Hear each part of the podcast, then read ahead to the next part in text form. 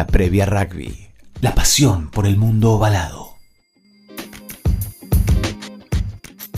Porque ya tenemos a nuestro segundo entrevistado del día de la fecha. Vamos a estar hablando con uno de los referees jugar que hace 10 años que ya forma parte de, de toda esta estructura. Así que vamos a darle la bienvenida a Federico Anselmi, el boli, que va a estar hablando con nosotros. Hola, boli querido, ¿cómo estás? Hola, ¿cómo estás, boli? ¿Todo bien? Franco te saluda. Te escucho un poquito lejos, ¿puede ser? Eh, ¿Qué haces, Franco? Estoy Ay. lo más cerca posible del teléfono. Ahí está, ahora sí, ahora sí te escucho mejor. ¿Cómo estás? ¿Todo bien? ¿Cómo estás pasando, sobreviviendo esta cuarentena? No, feliz de la vida. La verdad que, la verdad que esta cuarentena, eh, por un lado, bueno, ahí es, al principio chocó un poco todo cómo se fue dando. La verdad que no, no, yo personalmente no la había, no la vi venir. Pero después una vez que me tocó estar acá dentro de mi casa y poder disfrutar de mi hijo 24 horas y estar con mi familia, lo más lindo me pudo pasar. Esto es porque, recordemos, eh, vos del 2016, que ya sos como un plantel permanente del Super Rugby, estás viajando eh, semana a semana, ¿no? Es que en realidad yo me arranqué en el 2010-2011 con el Claro. Seven. Después hice do- eh, después del 2013 ya empecé a hacer tanto Seven como 15 y en promedio pasaba casi 200 días fuera de mi casa al año.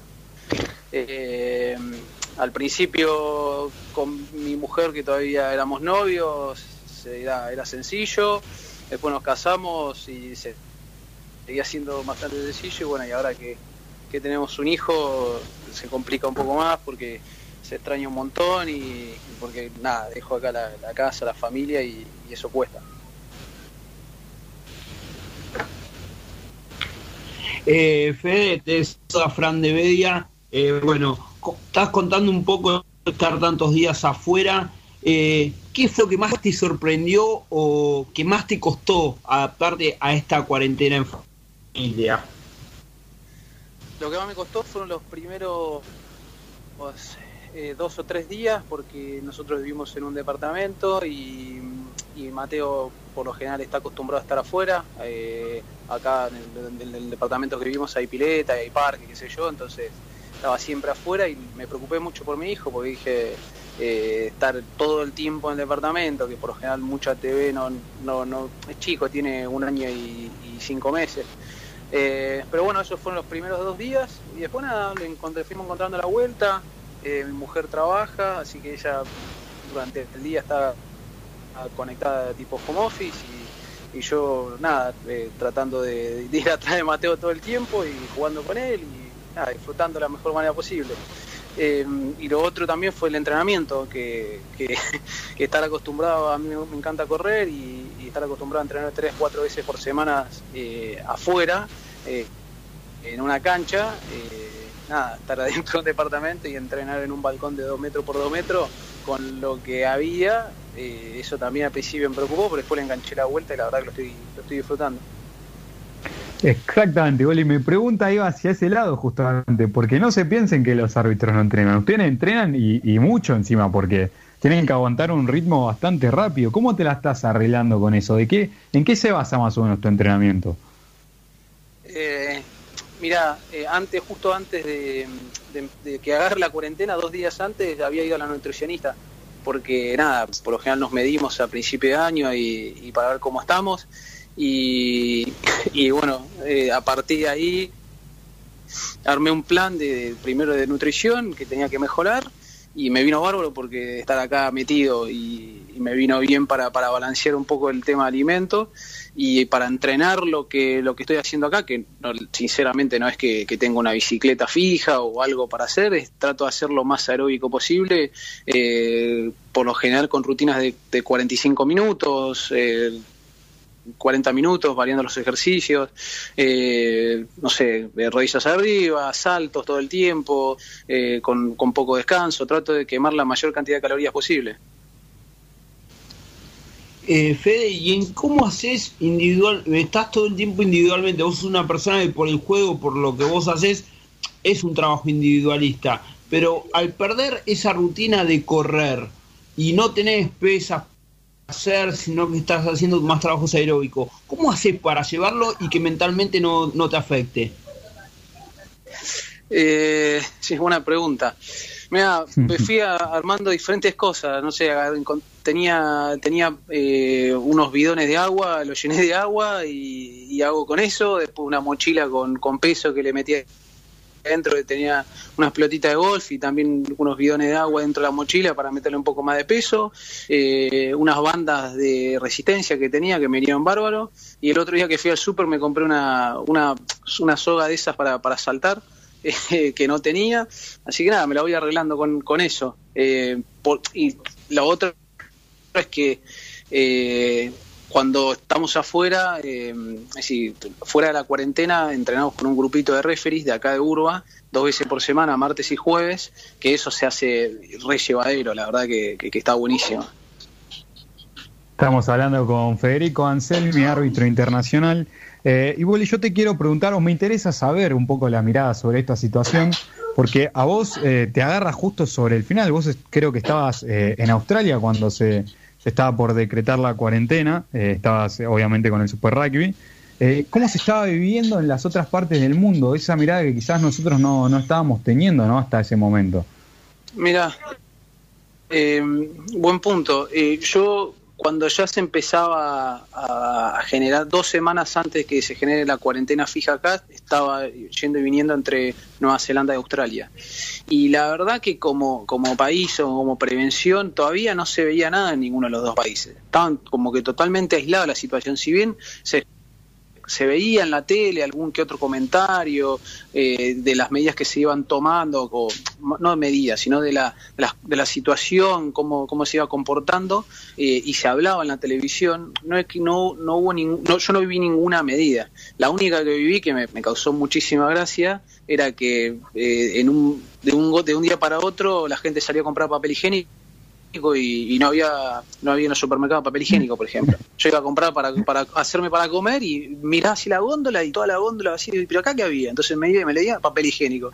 Eso fue la, única locura que, que me tocó vivir, pero a nivel medidas, cuando llegaba a Australia, eh, simplemente me tenías que hacer como, no, tampoco, no, no es que no llené ningún formulario, te dan como un papelito diciendo si tenías síntomas, eh, dar aviso, y en Nueva Zelanda lo mismo, ¿eh? eh esas dos semanas que estuve ahí eh, fue lo único que me tocó como, como alguna medida, pero después, nada, por eso decía cuando arranqué la charla que, que no la vi venir, porque estaba lo más tranquilo allá y de repente cuando vine acá... empezó empezó todo a ponerse más o menos raro y después quédense en su casa, quédate en casa, que esté en casa y de repente ¡pum! nos quedamos acá adentro. Me imagino que, ya viste para qué era lo del papel higiénico, toda la gente haciendo jueguito en redes, esas cosas. Sí, tal cual. No, y, una buenísima que un, diario de allá, un diario de, Australia que, que, siempre le pone onda, según comentaban, había la tapa era, bueno, como no hay papel higiénico, podés utilizar eh, este medio por si te hace falta y las páginas de adentro no, era información, sino era que teóricamente lo podían utilizar como papel higiénico de emergencia. Me cae de risa, eran como 7, 8 páginas nada más, decía usalo como papel higiénico si te hace falta. Gracias a Dios vivimos en un país donde está muy muy bien utilizado y visto el video, así que eh, gracias por eso. Genial, genial. Igual sí, Imagínate, si pasa eso acá y no tenemos video, saldrían todos con papel higiénico, ¿no? Sí, olvídate. Poli, eh, te quiero preguntar un poco sobre la, situación que se dio, ¿no? Con la suspensión del Super Rugby. Seguramente, eh, no sé si te pasó a vos que también se les dijeron, eh, se lo dijeron muy sobre la marcha, pero ¿qué te pareció la situación que le tocó ir a Jaguares, por ejemplo? Un equipo que ya estaba yendo a la cancha como para para ir a, disputar el partido, o se dice que se va a suspender la fecha entera eh, y al final al otro día se termina disputando el otro partido. ¿Cómo, ¿Cómo viste toda esa situación? Mm, eso me pareció muy raro. La verdad que te voy a ser sincero, yo tenía que, ese partido tenía que hacer asistente. Eh, yo tenía todo el bolso armado, todo, eh, tenía, sabía que iba a salir a tal hora para la cancha y me fui al supermercado con mi familia y no llevé el celular. Me dije, lo dejé en casa, me voy al supermercado, papá. Volví faltando 15 minutos o media hora para irme a la cancha y cuando llego tenía 20 llamadas perdidas. Digo, ¿qué pasó? Y me enteré que se suspendió el, partido y dije, qué raro, digo, qué, qué, qué, qué situación rara, nunca me tocó vivir algo así que se suspenda tan sobre la hora. La verdad que no sé cuál fue el, no, no, tuve, no tuve más información más de la que la que pude leer eh, no sé si habrá sido una cuestión de, decisión de, gobierno de Nueva Zelanda, que ellos empezaron a ponerse más rigurosos con la cuarentena y que después si los jugadores no volvían eh, iban a tener que estar adentro, etcétera, etcétera, etcétera, y se tomó una, decisión muy repentina. Eh, la verdad que es una situación rara, pero bueno, nunca vivimos algo así y, creo que el deporte se tiene que adaptar tanto a medidas de los gobiernos como a, las propias medidas que toma la, competencia, lo que es ANSAF.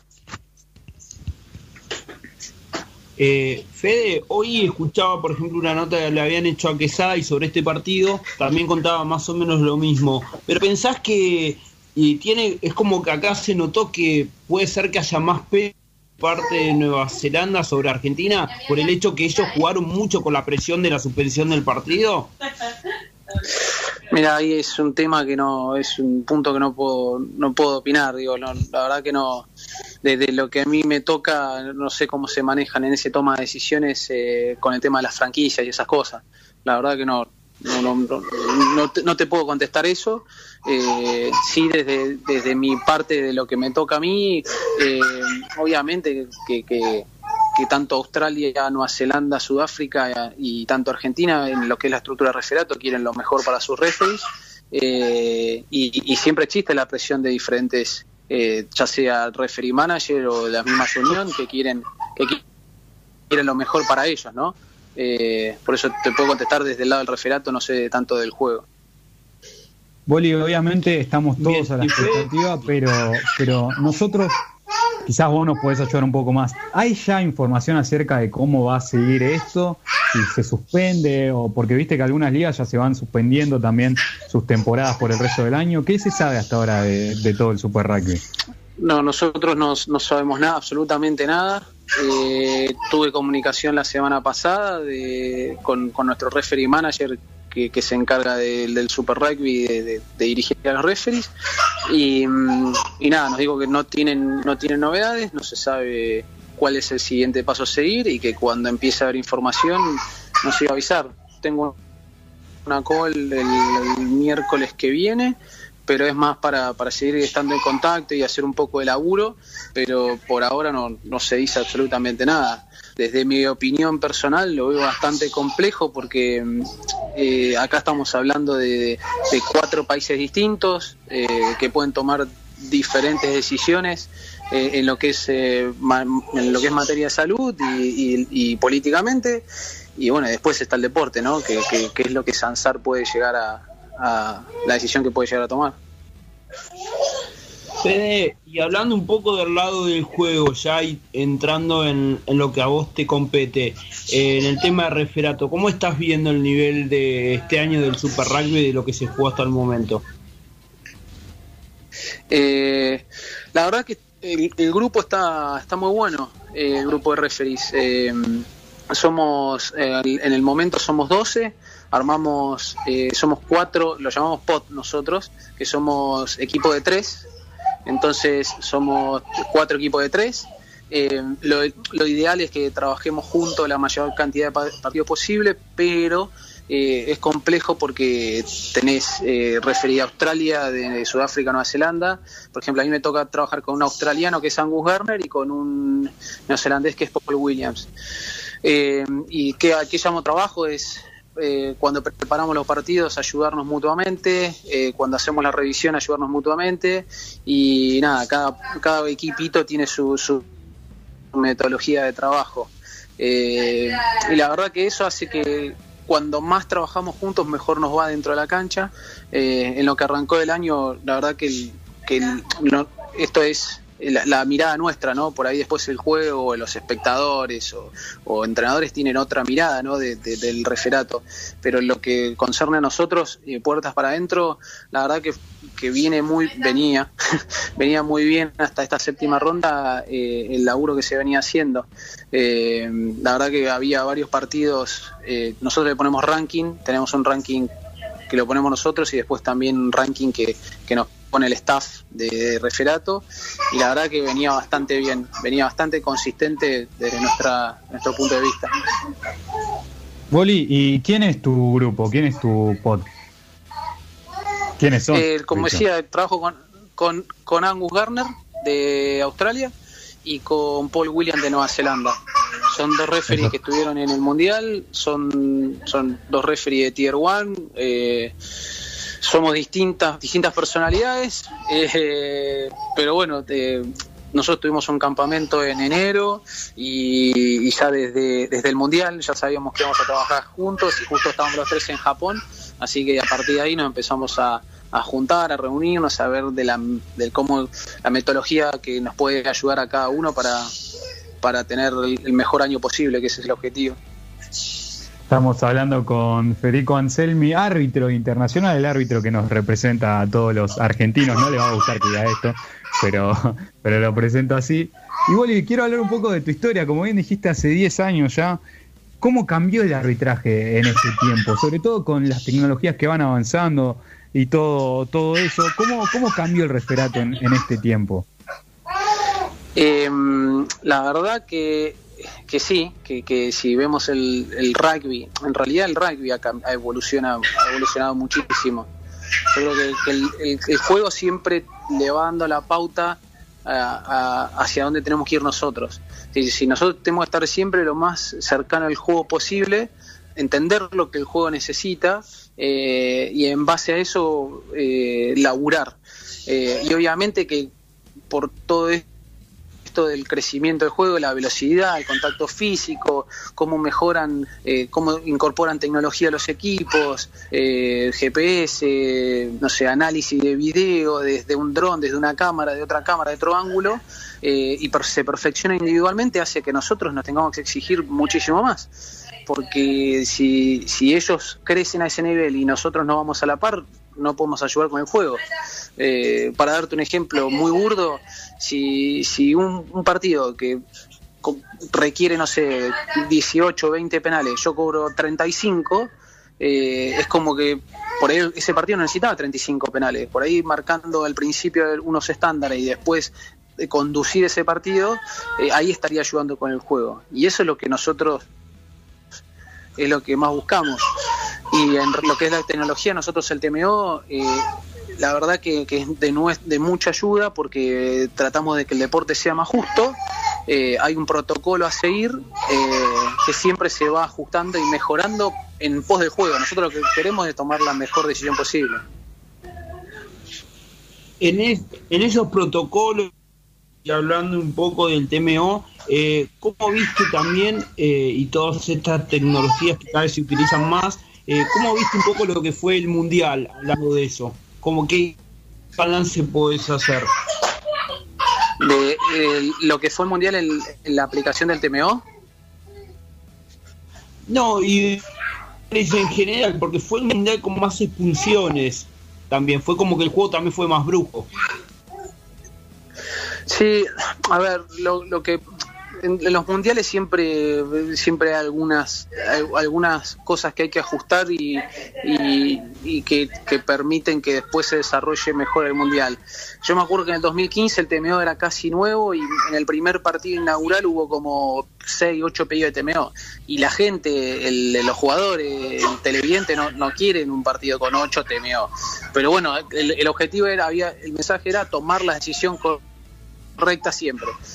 Bueno, a partir de ese partido se mejoró el protocolo y me acuerdo que se desarrolló muchísimo mejor en 2015. En este 2019 se arrancó, no sé si recuerdan, con un nuevo, eh, con una nueva, no regla, sino un nuevo criterio acerca del tacle alto.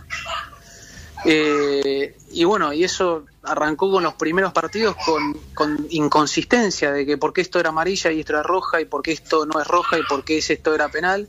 Y creo que los primeros partidos costó, el primer fin de semana más que nada, pero una vez que después se ajustaron ciertas, eh, ciertos eh, criterios, más que nada nosotros puerta adentro, decir muchacho es A, B, C y tenemos que hacer esto, creo que mejoró, el, se terminó con un mundial más consistente desde, desde mi punto de vista. Boli, justamente hablabas de, esos criterios y eh, te quería preguntar eh, sobre eso. ¿Hay partidos o jugadores más difíciles de referear que otros? Eh, no sé, se me da a la cabeza el caso de Farrell, por ejemplo, que, es un, gris muy grande, ¿no? Que es entre sí, es de esta manera, pero también hay gente que dice que lo busca. ¿Hay jugadores que son más difíciles de referar que otros? Sí, a ver, no, no, no sé si hay jugadores más difíciles que, otros, o capitanes. La, realidad es que, que, por ahí hay jugadores que tienen la capacidad, eh, no sé, eh, hay, por nombrar, me acuerdo, eh, no sé, Kieran Reed o, el capitán, no me sale el nombre ahora, hay un capitán sudafricano rubio que, ah, ya me va a salir el nombre, me pareció, De Villiers, que me parecía un crack cómo se manejaban con, con, la comunicación con el referee. Porque al final del camino, yo creo que el, equipo, los 15 están adentro de la cancha, mientras más focalizados y concentrados están en lo que tienen que hacer, más chance tienen que les vaya mejor. Y si vos tenés el capitán, que es el, único que toma contacto y, y, lo hace desde un beneficio para su equipo, eh, más productivo va a ser también. Pero está buena la pregunta que vos decís si hay eh, jugadores o capitanes más complicados. Yo creo que desde nuestro lado tenemos que tener la capacidad para estar serenos, eh, entender la frustración que puede tener un jugador y, tratar de, comunicarle de la mejor manera posible eh, tanto a un jugador como a un capitán. Creo que ese es, nuestro principal objetivo, porque imagínate que si nosotros no, nos vamos de foco, eh, con un jugador que está a, a 200.000 pulsaciones y no va, no va a sumar para ninguno de los dos. No sé si me, si me expliqué. Sí, sí, obvio. Eh, la verdad que... Sí, decime. recién lo nombraste a De Villiers, el sudafricano, y hoy a la tarde miraba una nota que te habían hecho en el 2015, que fue tu primer mundial, el partido de Japón-Sudáfrica te toca ser juez de touch. Y nombrabas eh, que habías dicho que te gustó que De Villiers vino a hablar después al vestuario, qué cosas tenías que corregir. Eh, ¿Sorprende en qué sentido eso de un jugador, de un capitán de un equipo que después vaya a hablar al árbitro de esa manera? No, me, lo, me lo nombró de vuelta y se me pone la piel de gallina cada vez que hablo de esta anécdota es, es, impresionante. Eh, posta te digo, primero por lo que se vivió de que Sudáfrica jugaba contra Japón, llegamos al estadio, 32.000 personas, 30.000 eran sudafricanos, hinchaban por Sudáfrica y estaba todo dado para que gane Sudáfrica. Y el partido era como que a Sudáfrica aceleraba un poquito y lo ganaba. Y después Japón estaba a tiro. Sudáfrica apretaba un poquito y lo ganaba. Conclusión, como todos sabemos, termina ganando Japón en la última pelota.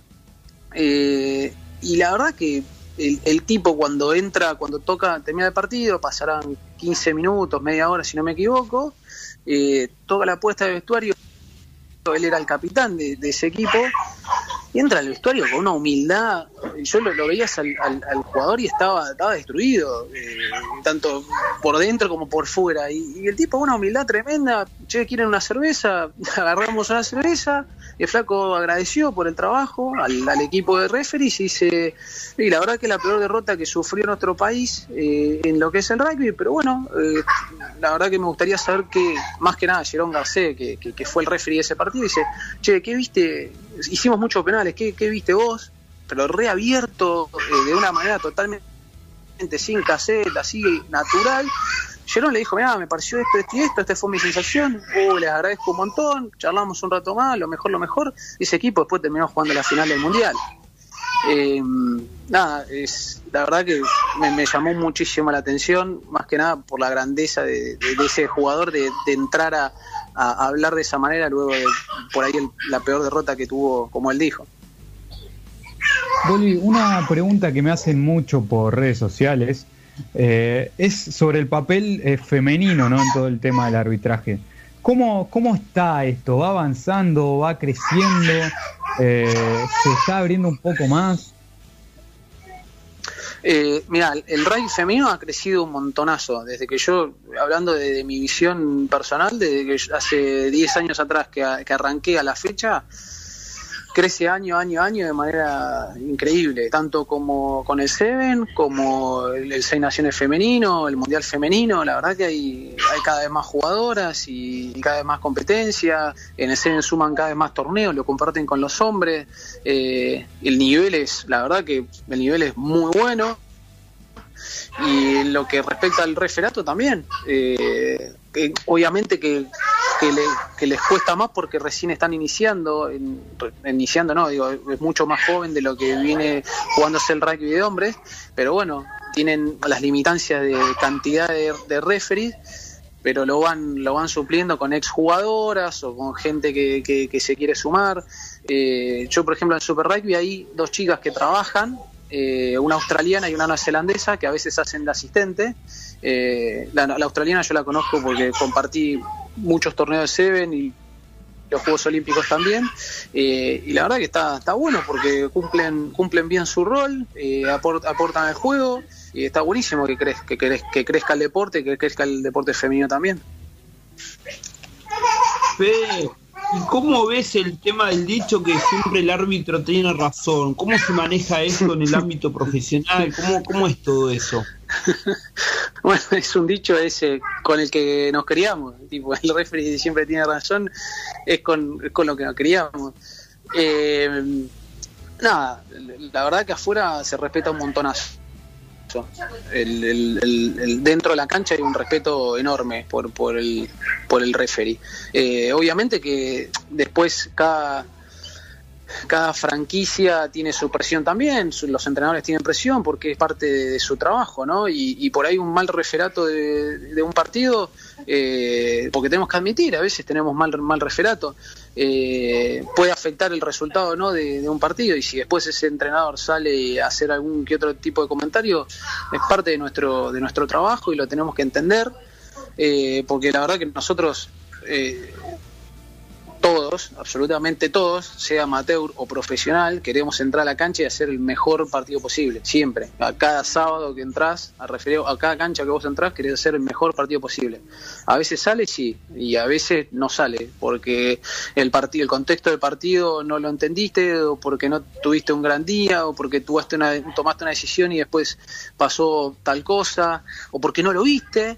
Eh, y esa es la realidad, es decir, estamos de acuerdo que de chiquitito está bueno que nos enseñen que el refere tiene razón por una cuestión del respeto, que para mí es primordial. Si, si perdemos el respeto, eh, el otro día hablábamos del respeto, si hay una línea, si ya cruzamos esa línea, eh, me parece que, que, ahí es donde tenemos que volver a las bases y volver a acordarnos cuando jugamos de chiquitito que nos decían el refere siempre tiene razón. Pero más que nada para mí es por el respeto porque después si, si, somos seres humanos y nos equivocamos y no nos, no nos gusta equivocarnos como, como cualquier ser humano, pero, la verdad que puede, puede pasar eh, y tenemos que ser levantar la mano, eh, ser autocríticos de, de, la situación y te digo la verdad que a mí me sirve, me he equivocado un montón de veces y me sirven para, para aprender.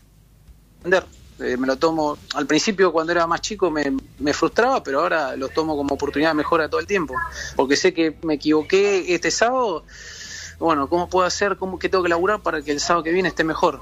Eh, y así te, vuelve, te vas volviendo mejor referee. Fede, el otro día tuvimos la posibilidad de hablar con Juan Imov y él contaba que lo habían designado capitán en, en Racing y como que no le costaba esto ir a reprocharle al árbitro. Eh, ¿Te ha tocado dirigirlo alguna vez a Juan o te eh, sabes algo de esto con jugadores que son capitanes y no reclaman jugadas? Em, yo creo que creo que como, como había hablado recién hace un ratito, digo que eh, el capitán tiene que tener la capacidad. No, no me parece mal que el capitán y vaya a, tener un contacto con el, con el con el referee, al contrario, me parece muy productivo que, que, haya esa ida y vuelta. Yo en cada situación, cada partido que tengo, le digo, mirá, esto es un ida y vuelta, si, si yo te doy feedback, vos lo aceptás y, y haces que tu equipo lo entienda, de la misma manera que vos venís de buena manera, en buenos términos, me decís, che, mirá, me parece esto, dale, lo voy a ver, eso para mí es el mejor, el mejor diálogo canal que puede tener un referee con un capitán. Ahora, si vos venís gritándome o, el reproche, el reproche constructivamente me parece genial. El reproche eh, fuera de, forma, por ejemplo, o de lugar, y ese creo que no, le suma a nadie, porque el referee no, no le va a llegar ese mensaje y el jugador va a estar fuera de foco. Eh, creo que, para, un, para un capitán desarrollar esa capacidad de poder acercarse al, árbitro y, mirá, mirá lo que te voy a comentar. En, en Crusader, me acuerdo que hace dos años tuvimos un campamento de Super Rugby y fuimos a, a, a un entrenamiento de ellos. Y, y una de las cosas se abrieron y contaron todo, cómo entrenaban ellos, qué hacían, qué no hacían, bla, bla, bla, bla. Y Razi Erasmus, el entrenador de Sudáfrica, este año también lo hizo. Eh, los tipos analizaban el perfil de referee que era, pero el, el perfil de personalidad. Si era un tipo que, que, se le podía hablar, en qué forma, en qué tono, eh, eh, en qué momento. Entonces analizaban eso eh, para ver cómo podían hacer contacto con ese jugador. ¿Me explico? Con, sí. perdona, con, con, ese, sí, con ese referee. Me pareció, me pareció brillante, me pareció algo un paso totalmente adelante, porque somos seres humanos y, y no todos eh, tenemos la misma personalidad y no todos tenemos la misma forma de comunicarnos. Entonces, mientras mejor nos comunicamos, mejor me llega el mensaje ese a mí, como referee, mejor va a ser para, para el equipo seguro. Más que entendible, Boli. Estamos hablando con Federico Anselvi, árbitro internacional. La última pregunta y ya le vamos a hacer el test que también tenemos preparado para él. Eh, este año, Boli, te tocó el partido de, de Jaguares versus Reds. Eh, y son sí. dos preguntas las que te voy a hacer. Se estuvo hablando de un tema que antes no se hablaba, que era la nacionalidad de los árbitros en estos partidos. Y también eh, si, a vos te costó ese partido, sobre todo porque hubo algunas críticas que, para mí no, tenían razón ni lugar. ¿Cómo haces para manejar ese tipo de críticas? Eh, Excelente la pregunta. Eh, la verdad que ya había referido a Jaguares eh, con anterior, en, en, otras temporadas, creo que ya había referido tres veces.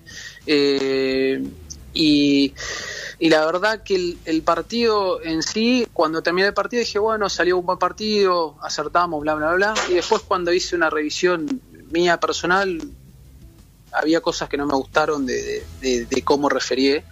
Eh, así que nada, esa fue, esa fue mi visión de una vez, una vez haberlo revisado. Creo que de la forma que venía refiriendo el año pasado a ese primer partido, estuve un poco por debajo de lo que esperaba mi rendimiento.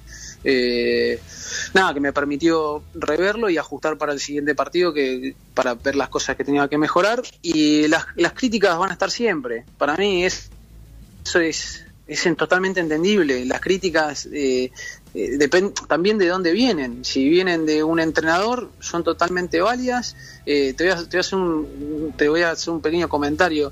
Eh, se me criticaba mucho por un scrum que había cobrado yo una decisión y, era increíble porque nosotros podemos analizar el partido con, con seis diferentes ángulos. Y, y, la verdad que me puse a ver, dije, bueno, pero a ver, por ahí el otro, el entrenador tiene razón, y dije, bueno, me voy a, me voy a, me voy a buscar el ángulo donde está parado yo. Y cuando lo vi dije, pero no es, no es tan ilógico lo que acabo de cobrar si estaría parado acá, donde estaba yo. Si hubiera estado en el otro lado, por ahí la decisión hubiera sido otra. Eh, y dije, wow, digo, es, totalmente válido. Eh, y, la otra, y vuelvo a decir, la otra persona por ahí eh, no lo va a entender porque dice, no, flaco, pero bueno, pero yo desde, la, desde donde lo estoy viendo yo es infracción. Listo, perfecto, genial. Mala suerte por estar mal parado o porque justo me paré ahí.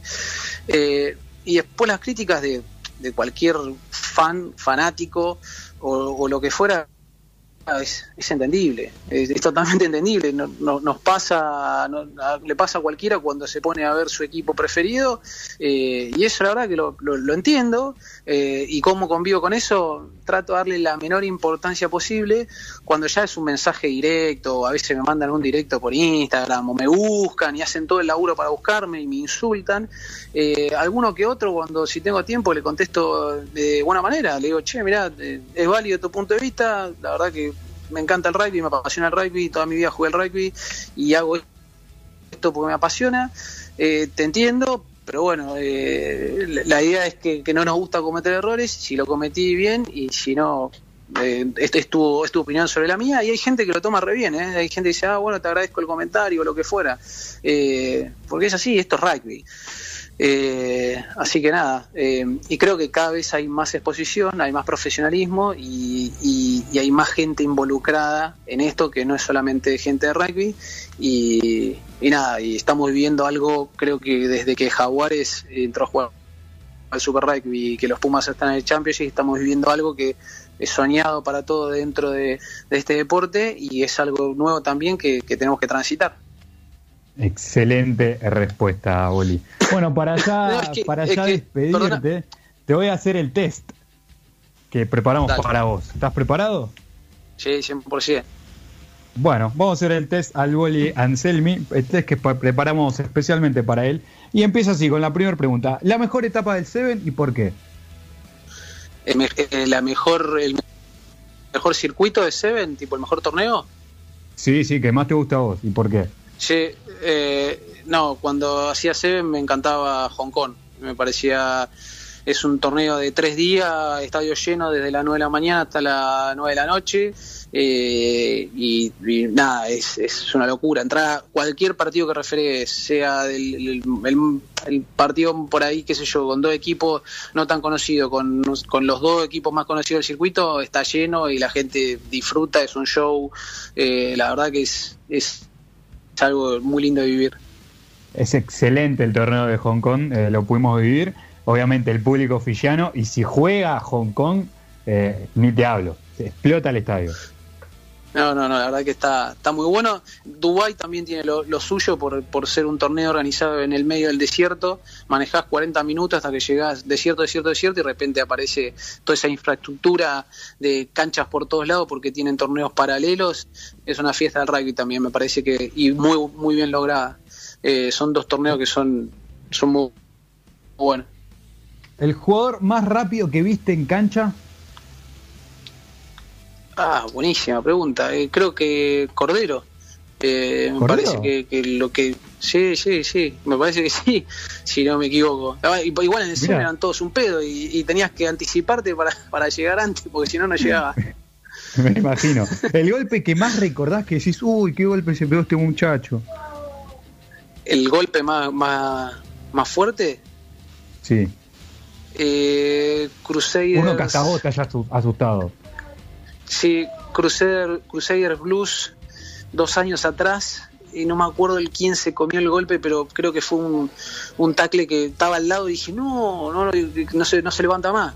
Y otro que recuerdo, un tackle que metió eh, Matera, tenía, jugaba Sudáfrica M20 con Argentina M20, la camada esa de, de, de Matera con la Vanini. Me acuerdo que hay una patada al fondo, eh, la Vanini iba corriendo adelante y Matera iba atrás y Matera le grita, sos vos, Lengua, sos vos. Y Lengua se tiró, el, el tacleo al 7 sudafricano, que era el capitán, lo taclea y el 7 sudafricano no se levantó nunca más en, el partido, lo tuvieron que sacar. Pero esa imagen la tengo grabada, que me, me, haces acordar, dije, qué lindo tacle, aparte los dos corriendo uno al lado del otro diciéndole, hasta lo Lengua, sos vos, taclea la Lengua. Y Lengua se le tiró, pero lo, destruyó. Tremendo. ¿A qué árbitro le envidias el físico, Boli Anselmi? Ah, bueno, pero eh, la verdad, eh, a, cualquier árbitro que, ten, que mida 1,85 ya le envidio. esos árbitros que son alto, pata larga, los envío totalmente. Primero porque pero de aire puedes estar mejor vos. ¿Qué cosa? De aire puedes estar mejor vos, digo. No, Ah, no, yo, yo me mato corriendo. A mí correr me encanta. Eh, yo entro a una cancha, voy a hacer un testeo y, le trato de meter con todas las pilas. Eh, eh, si yo hablo del físico desde, de, ¿cómo se llama? lo que nosotros llamamos la, imagen, ¿viste? Cuando empieza a entrar un resfriado, todo, todo tuneado, decir, uh, este, este se mata en el gimnasio. y yo la verdad que lo mío es, es, a pulmón, ¿viste? Le, meto, le meto mucho al entrenamiento, me tengo que cuidar mucho. esa, esa es la realidad. Eh, la comida. perdón. Sí, sí, sí, seguí, sí, perdón. No, nada, después tener eh, referee más bajito como Jaco Paper, de mi estatura, ponele. Eh, pero después, a mí, posta que digo que si me diría un 80, un 85, me hubiera encantado, porque te, es como que estás más estilizado, ¿viste? Como corre como una gacela, corre como un atleta. Los más bajitos, ¿viste? Nos cuesta más, y de pata corta más. Me imagino, Boli. Eh, sos un tipo viajado. La comida más rara que hayas probado. Ah, eh, como de todo, pero por lo general cuando íbamos al, al Seven de Hong Kong, nos tomábamos un barquito, íbamos como una isla, nos sentaban en el restaurante y traían cosas y nosotros comíamos, comíamos, ni sabía lo que estaba comiendo. Ni preguntaba, mejor ni preguntaba. No, ni preguntaba, yo comía eso, ese, y, y en el mismo Hong Kong y, y nos llevaban a tipo un market eh, local, que vos te sentabas en unas, mis- unas mesitas con los banquitos eso de tipo de cajón de, de verdulería y también te, tenían tenían los tipos estaban comunicados con headset tipo como si fuera Kansas pero estabas en un market local y traían traían traían y vos comías andás a lo que era. La comida era rica igual. El mejor estadio que hayas estado, que hayas referiado. ah eh, muy bueno debe haber varios pero eh, te voy a hacer de los que se me vienen ya a la cabeza. El de Dunedin el de Highlanders en Nueva Zelanda es techado eh, y tiene una, una tribuna atrás que lo llaman el zoológico, porque al, Dunedin, al ser univers- eh, una ciudad universitaria, está lleno de universitarios, estoy disfrazado, bueno, me parece una fiesta. De lo que, la verdad que Eh. me parece una fiesta como estadio. Y después eh, Cardiff, para mí el, eh, Millennium en, en Gales, tener un partido ahí es algo, la verdad que es algo increíble. Si son seis naciones más todavía. Vas caminando, por lo general el hotel está a seis cuadras de, de la cancha, vas caminando por el día del partido, vas caminando por las callecitas, todas las calles se visten de rugby, vos vas caminando, llegás a la cancha, termina el partido, vos te volvés cambiando al hotel, me parece, el estadio me parece increíble y todo el programa, el plan me parece, eh, me parece fenomenal.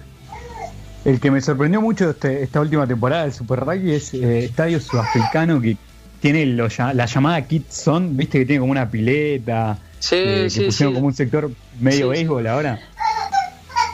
Sí, sí, sí, le están, le están metiendo, le están metiendo bastante a esas cosas en, en Sudáfrica eh, y está también está divertido. Eh, ¿Alguna camiseta que tengas? ¿Guardaste alguna camiseta? Eh, de, de, de jugadores o de referís? De jugadores. De jugadores no tengo mucha, tengo que las, las recuerde.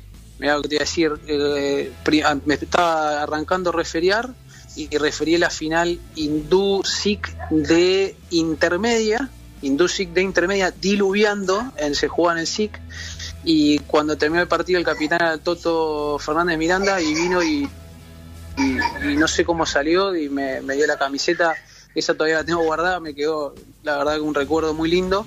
Eh, otra camiseta que tengo guardada es eh, Fiji campeón del circuito de Seve, mi último circuito en el 2016.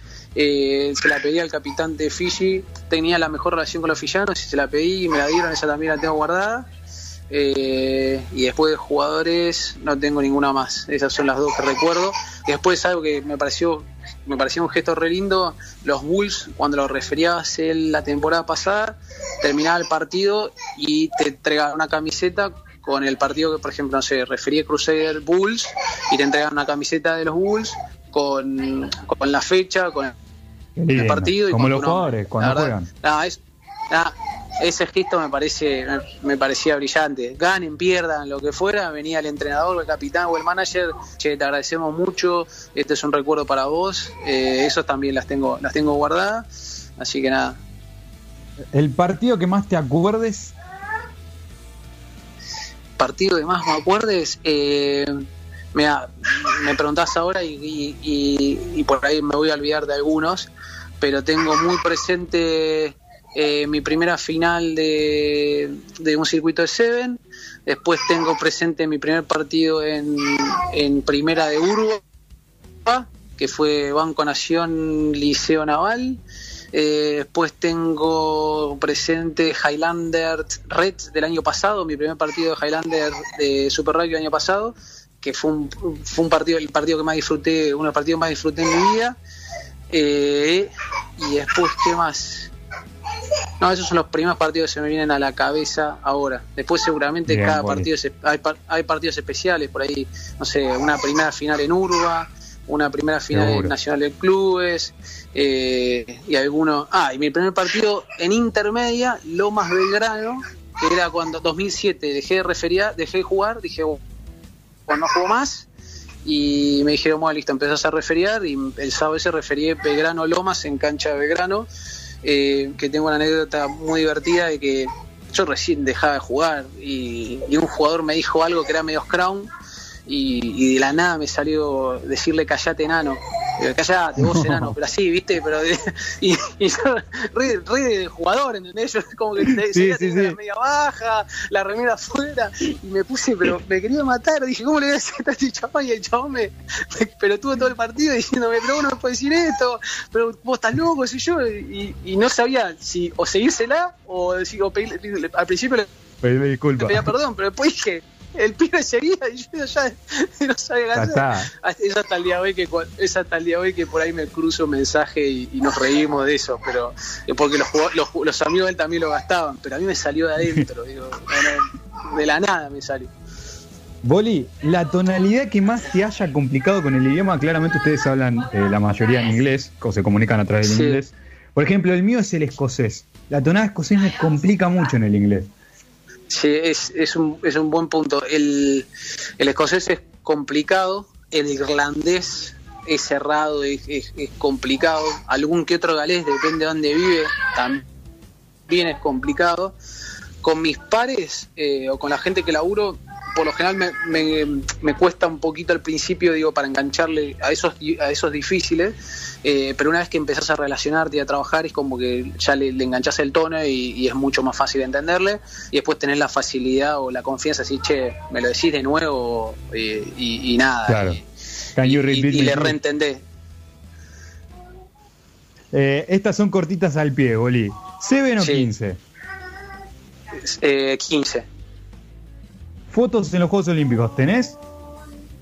¿Fotos en los Juegos Olímpicos? Sí. ¿Con Sí, algún tengo, tengo. atleta? Eh, sí, tengo con algún par, y pero la que más me acuerdo es me bajé del avión y estaba Serena Williams y le dije, Serena, una foto y la negó porque dijo que eh, venía de vuelo y que la cara no la, no la favorecía. No, mira, no te pueden hacer eso. Es un parque de diversiones para nosotros y que te digan eso te matan. ¿Juegos Olímpicos o Mundial? ¿Juegos Olímpicos o? Mundial. O Los mundial. No, no, dale. Jugátela, Boli. Bueno, me la tengo que jugar mundial. Mundial, sí, me imagino. ¿Un modelo de referee? Eh, una combinación de varias. A ver. Eh, te pongo combinación de Jerón Garcés con Wayne Vance y, y un touch de Jaco Paper. Mira, mira, no te tenía con de la onda a Jaco. ¿Un referee joven No. con proyección que veas? Pero, pero es, pero es un mix, es un, es un muy lindo mix y, y no me puedo explayar, pero tiene, tiene el, el porqué. Eh, eh, referee, referee joven argentino, Sí. eh, tenés a Damián Snyder y a Toto Jauri, que fue el chico que refirió la última final de Urba. Y Damián es el que está actualmente en el Seven. Eh, Toto Jauri también estuvo en, en Seven, ¿o no? Toto también ahora está en el Seven, es verdad. Sí. Ahora Sí, me, sí, me- que me haces Sí, acordar, me también, también son, son dos chicos que, que son jóvenes, que, que, que vienen haciendo buen laburo en, en lo que es el Seven y es nuestro nuestro pathway, diríamos, nuestro camino de, de inicio en el- lo que es el plano internacional y está yendo muy bien. Boli, nos estamos quedando sin tiempo, la verdad me quedaría hablando mucho más con vos, hay un montón de cosas para preguntarte, pero nada, desde ya agradecerte, muchas gracias por atendernos y por darnos un ratito de tu tiempo. No, le agradezco a ustedes un montón, eh, la verdad que lo disfruto mucho, hablar de hablar de rugby, hablar de referato, puedo estar hablando 10 horas seguidas, pero bueno, tienen un, un programa ustedes, así que nada, les agradezco mucho el llamado.